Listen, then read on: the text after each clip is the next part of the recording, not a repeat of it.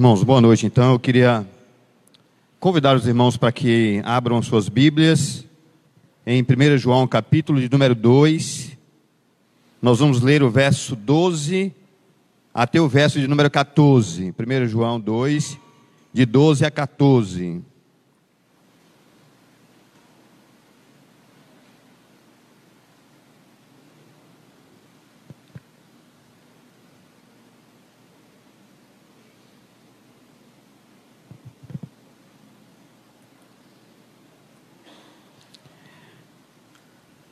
Queria convidá-los para a gente ficar em pé, para a gente ler esse texto.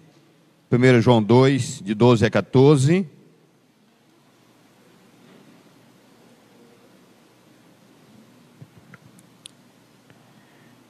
São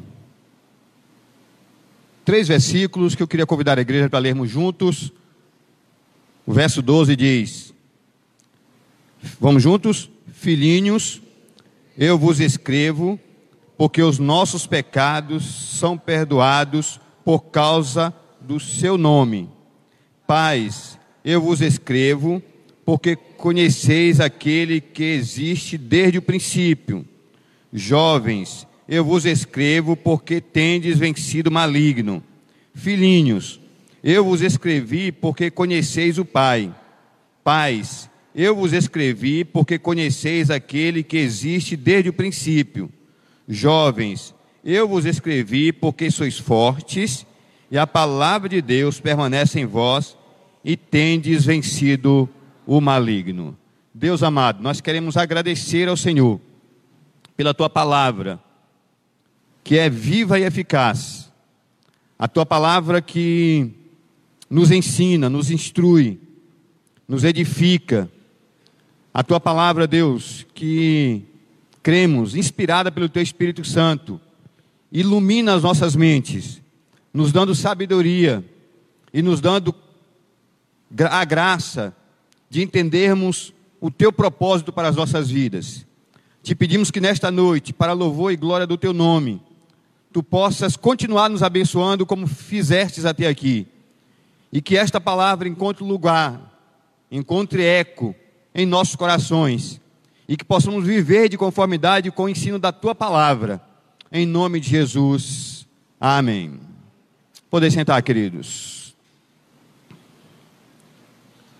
Queridos, temos então ante os nossos olhos o texto de 1 João capítulo 2, do verso 12 até o verso de número 14. A primeira coisa que nós queremos chamar a atenção nesta noite é que a epístola, primeira, segunda e terceira epístola de João, é de autoria do próprio João, autor da, da, do Evangelho de João. Embora né, não haja, ele não fale de si mesmo na carta, mas as evidências internas, quando a gente lê o texto e compara com a carta de João, fica claro que João foi o autor desse texto. O capítulo, no capítulo 1, João fala da comunhão com Deus, né? ele fala que Deus é luz, fala do, da nossa necessidade de confessar os nossos pecados, mas no contexto geral, a carta de João é uma resposta ao agnosticismo, à heresia gnóstica que adentraram a igreja, e João está respondendo com a palavra de Deus e com o evangelho aos hereges que havia né, adentrado a igreja e que, e que ameaçavam a saúde espiritual da igreja. O capítulo 2, do verso 12 até o verso 14, João nos apresenta ou põe diante de nós os benefícios da, do, da relação com Deus. Se você olhar o verso 12, o verso 13 e o verso 14, ele fala das riquezas deste relacionamento com Deus. E ele começa dizendo no verso 12: Filhinhos, eu vos escrevo, porque os vossos pecados são perdoados por causa do seu nome. Então temos aqui no capítulo 2, o verso 12, o primeiro benefício desse nosso relacionamento com Deus. Porque ele diz, ele diz olha, eu vos escrevo, porque, em vo, porque os vossos pecados são perdoados por causa do seu nome. Então, qual é o primeiro benefício que nós obtemos ao conhecer a Cristo Jesus como Senhor e Salvador de nossa vida? O texto diz que são perdoados os nossos pecados. Queridos, quando a gente olha, por exemplo, quem já leu a carta do apóstolo Paulo a Romanos, vai ver que no seu início, Paulo escrevendo à igreja de Romanos, Paulo usa a palavra pecado diversas vezes. Só que no início, Paulo, quando fala da palavra, quando fala de pecado, Paulo não usa em nenhum momento, no seu início, no início da carta, a palavra no plural, ele sempre usa no singular. Ele fala de pecado e não de pecados. Já no final da sua carta, quando ele está dando as instruções finais, quando ele passa para a parte prática da carta, ele fala de pecados e não mais de pecado. Por que isso então? Como podemos entender isso para explicar ou para compreender a bênção de termos os nossos pecados perdoados? Se nós olharmos, se nós né, formos analisar essa informação e o texto de Paulo, vamos entender primeiro o seguinte: quando Paulo fala em Romanos, logo no início, de pecado, Paulo está falando da nossa natureza pecaminosa. Ele não está falando de atos pecaminosos. Ele não está falando de atitudes pecaminosas. A Bíblia diz que nós pecamos por palavras, pensamentos e ações.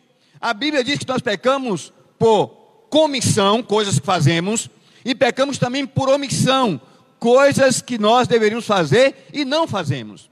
Mas quando ele fala de pecado em Romanos, e quando ele usa a palavra no singular, ele está falando da minha natureza pecaminosa.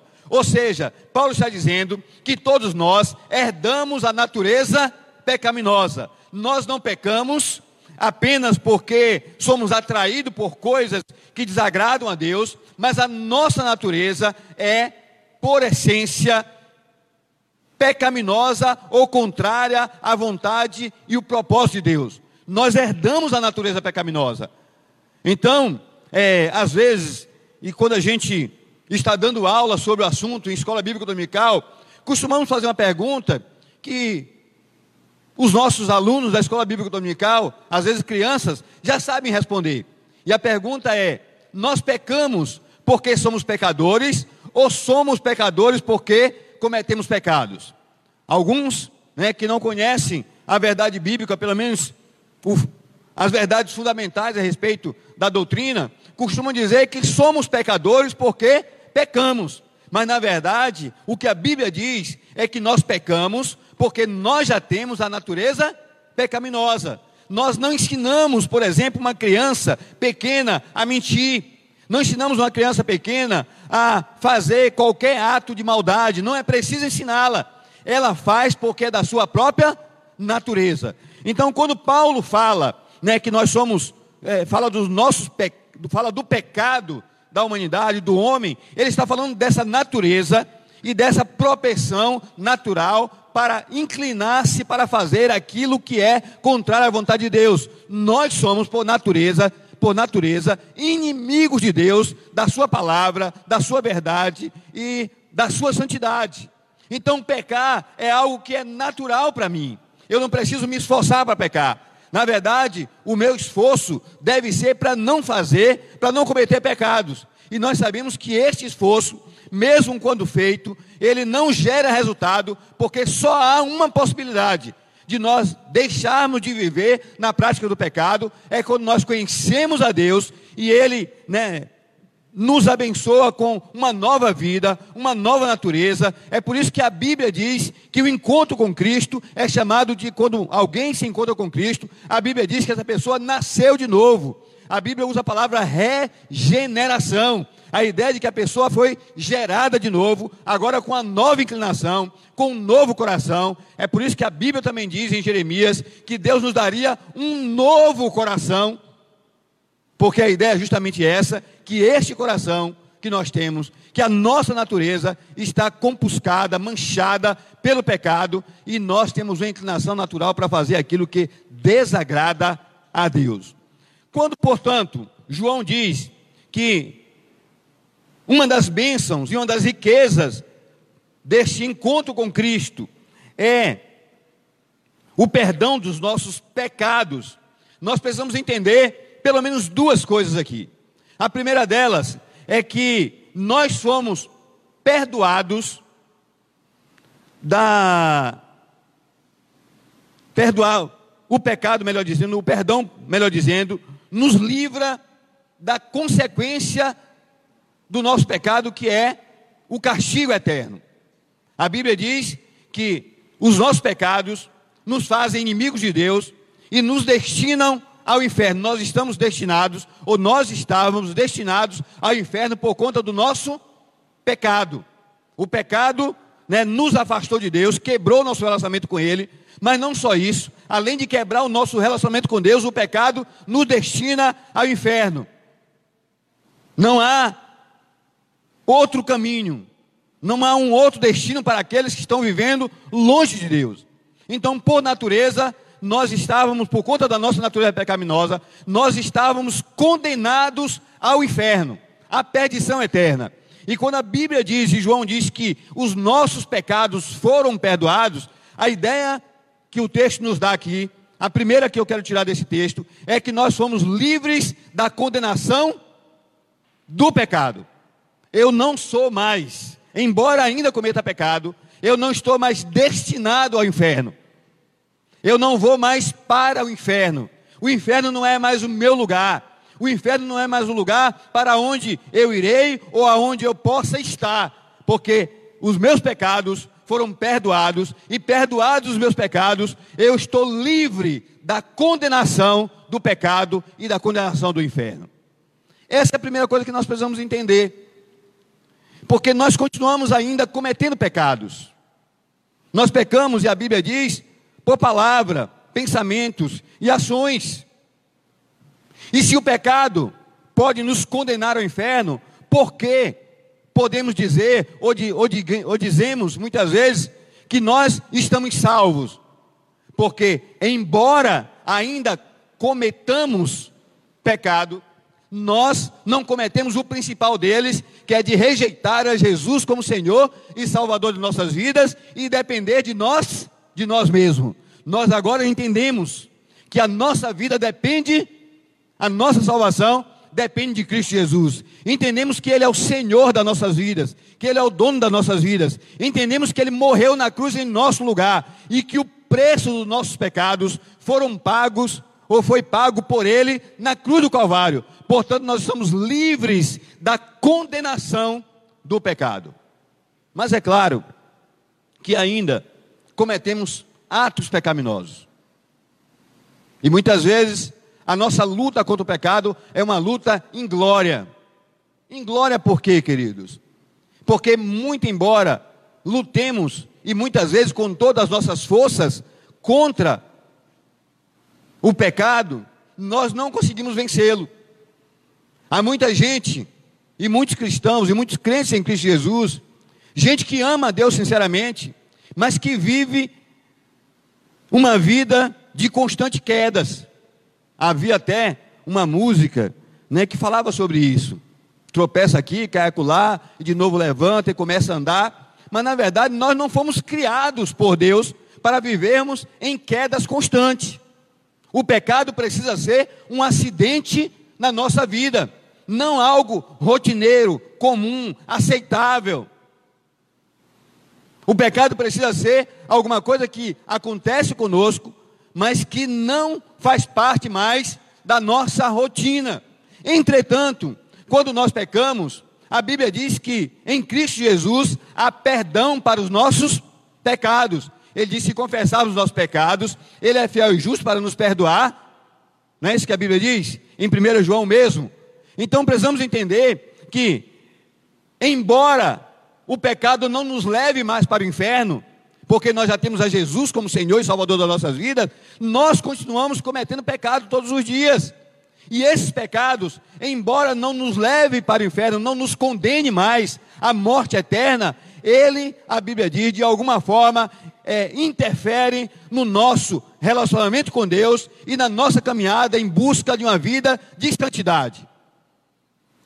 Porque o propósito de Deus para nós é que nós sejamos santos, separados deste mundo e separados das coisas deste mundo que desagradam a Deus e vivendo e que vivamos uma vida que agrade a Deus. E nós muitas vezes não conseguimos, e muitos ficam tristes por conta disso, e muitas vezes desistem de buscar uma vida de santidade por entender que é impossível conseguir viver uma vida de santidade neste mundo. Eu quero dizer para você o seguinte: é verdade que a minha luta contra o pecado pode ser em glória, pode me levar a derrotas constantes e a tristeza, se eu entender que sou eu que consigo vencer o pecado. Precisamos entender que, na verdade, o pecado não é vencido, o pecado é em mim, não é vencido por mim mesmo, mas é Cristo em mim. A Bíblia diz a esperança da glória. É quando eu estou cheio de Deus, é quando eu estou cheio de Cristo, é quando Cristo habita plenamente em mim e a Sua palavra habita plenamente em minha vida. Só assim, Cristo em mim vence o pecado. A minha natureza pecaminosa é vencida né, pela presença santa e soberana de Cristo em minha vida. Quando Cristo habita em mim e quando Ele governa a minha vida, as inclinações do meu coração não são para fazer as coisas que desagradam a Ele, mas o meu coração se inclina a fazer aquilo que é a Sua vontade. Portanto, para vencer, embora o pecado não possa me condenar mais, embora eu esteja livre da condenação do pecado, embora eu saiba que quando Cristo voltar ou eu for me encontrar com Ele, eu tenho plena convicção de que é, eu não vou ser julgado e condenado por conta do meu pecado, eu sei que eu preciso de Cristo todos os dias. E eu sei que os meus pecados cometidos dia a dia precisam também ser confessados para que eu viva em santidade diante de Deus. A Bíblia me ensina que o propósito de Deus para mim não é apenas me levar para os céus, mas é fazer de mim um homem santo enquanto eu vivo nesta vida. O propósito de Deus não é apenas lhe dar um passaporte para a eternidade. O propósito de Deus é que você tenha um passaporte para a eternidade, mas que você viva uma vida santa aqui neste mundo. Então, queridos, quando ele diz: Filhinhos, eu vos escrevo, porque os vossos pecados são perdoados por causa do seu nome.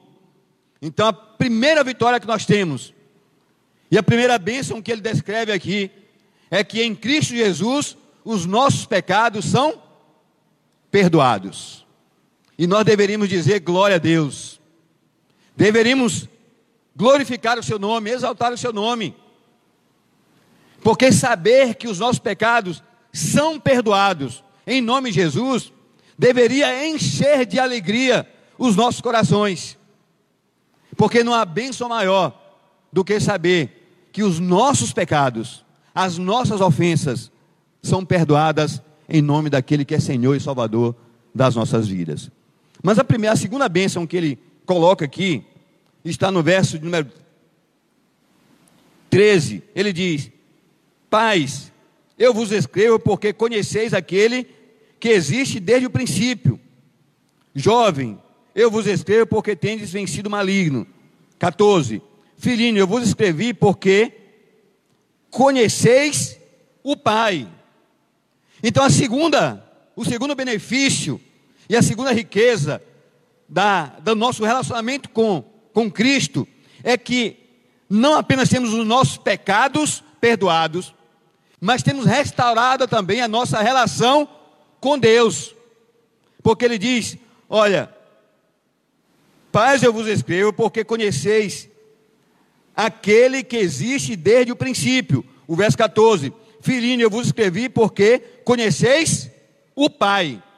Se nós nos voltarmos para a Escritura Sagrada, para a Bíblia, veremos que uma das coisas, e eu já disse isso no início, uma das coisas que o pecado faz conosco é que ela quebra ou ele quebrou o nosso relacionamento com Deus. A Bíblia diz que nos fez inimigos de Deus, adversários de Deus. Nós estávamos completamente separados dele. Não havia entre nós e Deus nenhum relacionamento. Mas o texto diz que quando nós conhecemos a Cristo, o nosso relacionamento com o Pai foi refeito. A bênção, além da bênção do perdão, nós temos também a bênção de termos o nosso relacionamento refeito com o nosso Pai. Deus agora não é mais aquele né, que, nos olha, que nos olha com ira e cujas mãos estão sobre nós para nos castigar por conta do nosso pecado. A Bíblia diz que agora nós somos filhos de Deus. Não somos apenas criaturas, não somos apenas homens e mulheres criados por eles, mas fomos adotados por Deus em Cristo Jesus na cruz do Calvário. E a Bíblia diz que esta adoção nos faz filhos legítimos, nos dá, ou nos dá, nos põe no status de filhos legítimos. Então nós não somos apenas criaturas de Deus, homens e mulheres criados por Ele, mas nós somos agora filhos de Deus. E então, esse nosso conhecimento de Cristo nos dá também a bênção da restauração do nosso relacionamento com o Pai. Você, querido, não é aquilo que o mundo ou as pessoas dizem a seu respeito. Você não é aquilo que, quem sabe, você ouviu a vida toda sobre você, sobre a seu respeito. A Bíblia diz que você não é alguém que está nesse mundo e que não tem valor, significado, dignidade.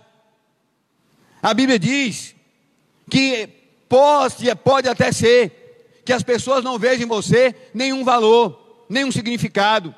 Você pode ser maltratado, rejeitado, desprezado pelas pessoas, mas a Bíblia diz que diante de Deus, a, a, a, você não é apenas uma pessoa qualquer, mas você é filho de Deus. Pense bem, a bênção que é saber que nós somos filhos de Deus.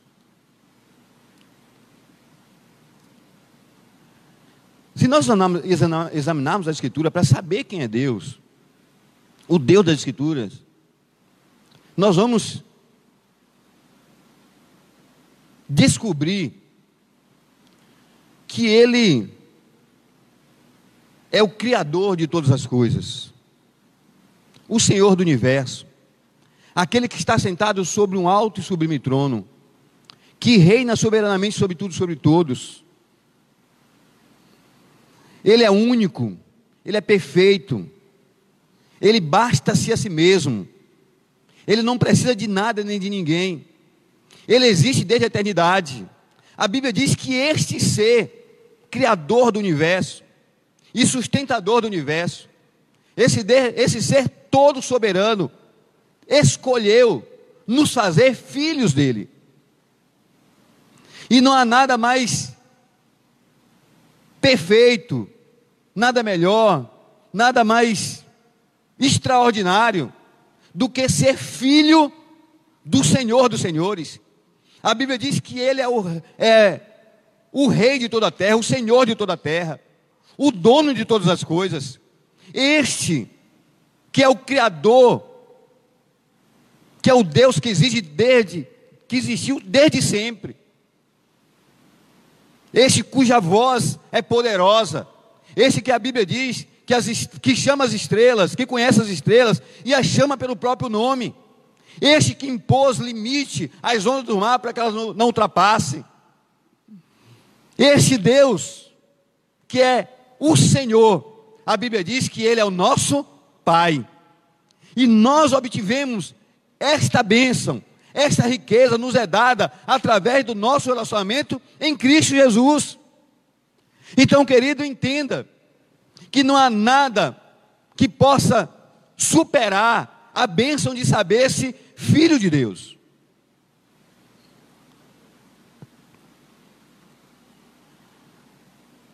Eu sei que há pessoas que têm muito orgulho do seu sobrenome. E não deve ser e não há, não há nenhum erro nisso. Não há nenhum pecado em ter orgulho do seu sobrenome, da sua família. E algumas pessoas têm sobrenomes pomposos, bonitos, né? Nenhum problema com respeito a isso. Né? Mas outros não. Meu caso, por exemplo, né? Eu sou apenas um José da Silva. Nada mais do que isso. Né? Ivan José Santos Silva. Ah, não estou ofendendo quem é Santos nem quem é Silva, mas é um sobrenome comum. Né? Lá em casa, as minhas irmãs, a minha mãe e minhas irmãs, têm um sobrenome Oliveira, que é um sobrenome mais. Né? mais bonito, né? Mas por um erro dos meus pais, que não vem um caso aqui agora, o meu nome não entra, no meu nome não entra o Oliveira. Eu sou apenas um José, né? E eu gosto muito daquele poema, se se autor agora, e agora José. Pronto, eu gosto muito daquele poema, né? E às vezes eu leio o poema e fico me perguntando, né?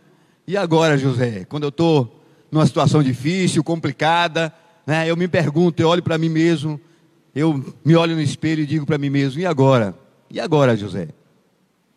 Mas eu sempre me lembro em meio às minhas crises, em meio né, às minhas preocupações, em meio às minhas momentos de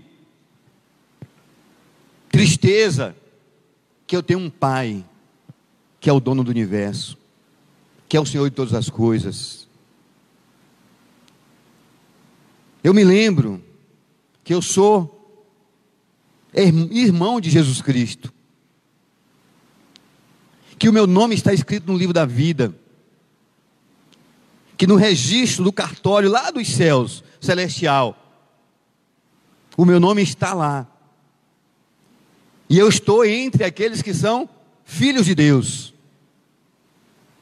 E isso enche de alegria o meu coração, a minha alma. E isso me dá força para continuar. Isso me dá coragem para continuar. Isso me dá ânimo para continuar.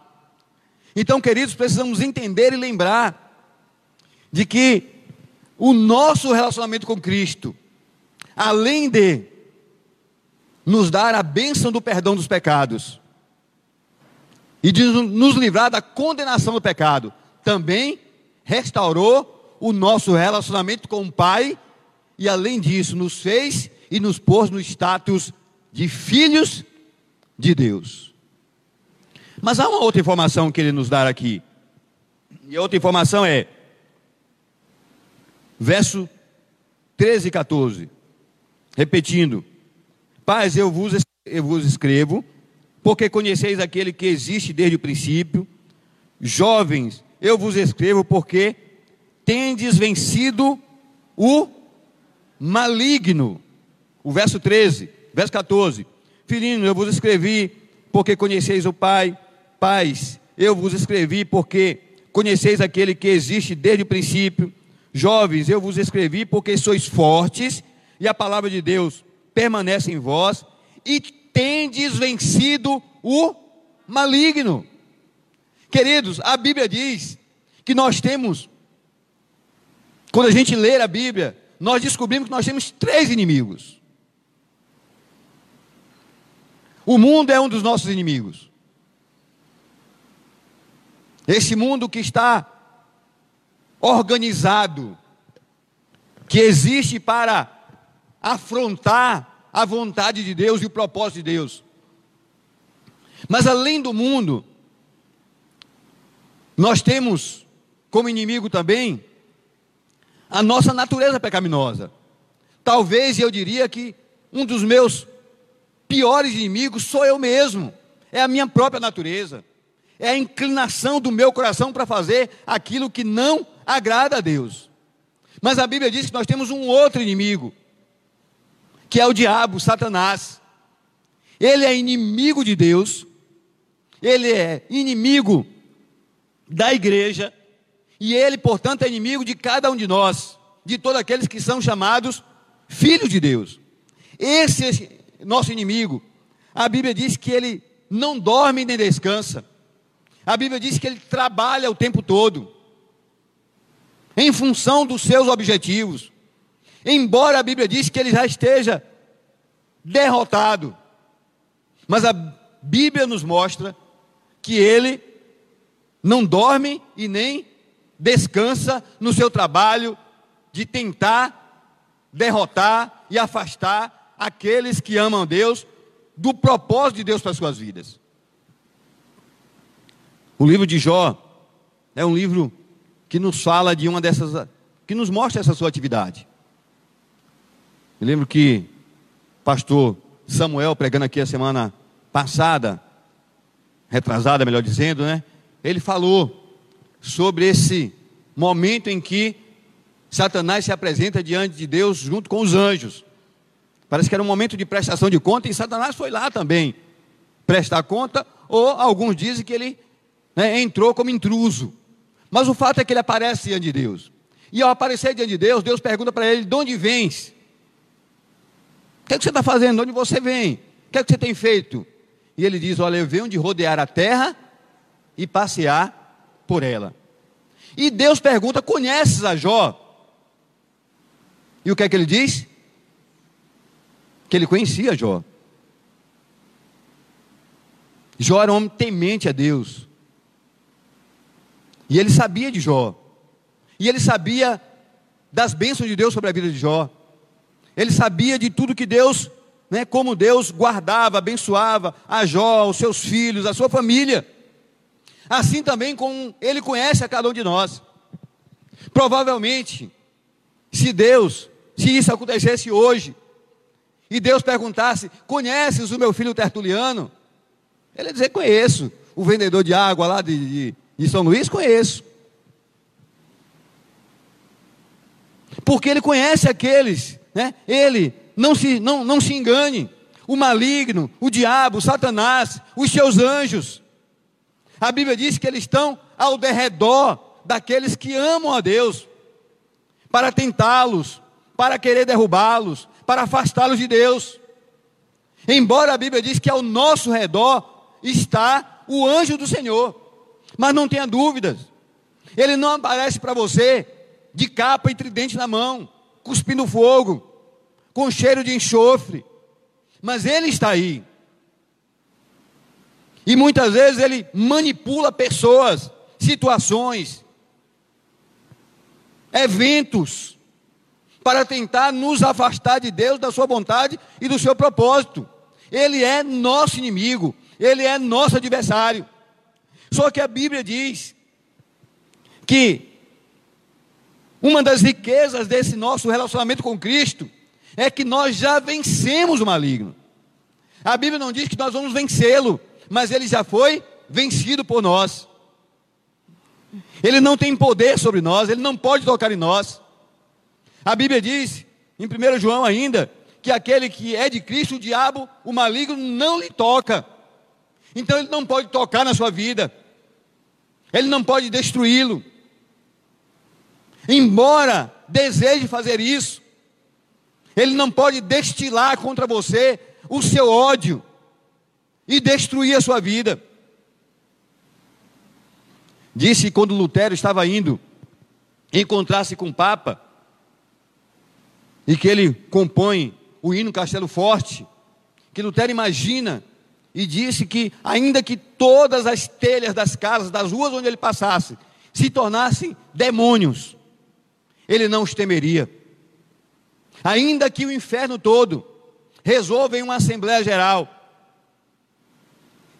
decida militar contra a tua vida, destruir a tua vida, ele não poderá fazer isso porque maior do que Ele é aquele que está conosco, maior do que Ele é aquele que habita em nós, maior do que Ele é aquele que nos guarda, mas mais do que isso, a Bíblia diz que em Cristo Jesus nós já o vencemos, porque a Bíblia diz que Ele já está derrotado, Ele já foi vencido, e nós o vencemos em Cristo Jesus.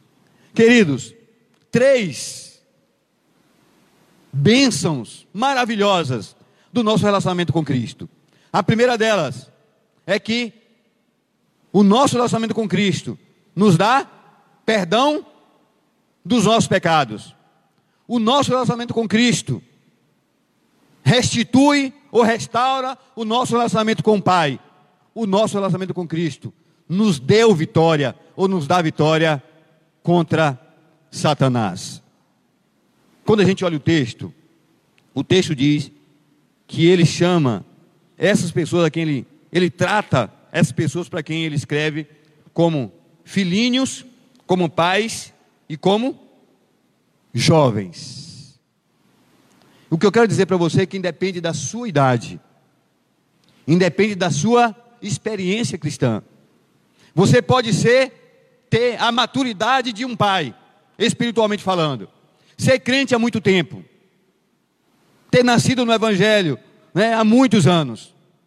Mas você pode ser um jovem ainda, né, alguém que está há alguns anos caminhando com Cristo. Ou pode ser uma criança na fé, recém-nascido. Encontrou a Cristo recentemente. Está dando ainda os primeiros passos, quem sabe até engatinhando na fé. Mas se a sua fé está posta em Cristo Jesus, se você tem relacionamento com Ele, se o seu coração pertence a Cristo, se você entregou a sua vida a Ele, a Bíblia diz que você, como qualquer outra pessoa, tem os seus pecados perdoados, tem relacionamento com Deus, o Pai, restaurado, e você já venceu o diabo. Não importa se você é velho na fé, novo na fé, criança na fé. Porque esses benefícios, estas bênçãos, não advêm do seu tempo de relacionamento com Cristo, do seu, do seu tempo de relacionamento na igreja ou com a igreja, mas advém do teu relacionamento com Cristo. Pode ser um dia, um ano, dez anos, vinte anos, não importa.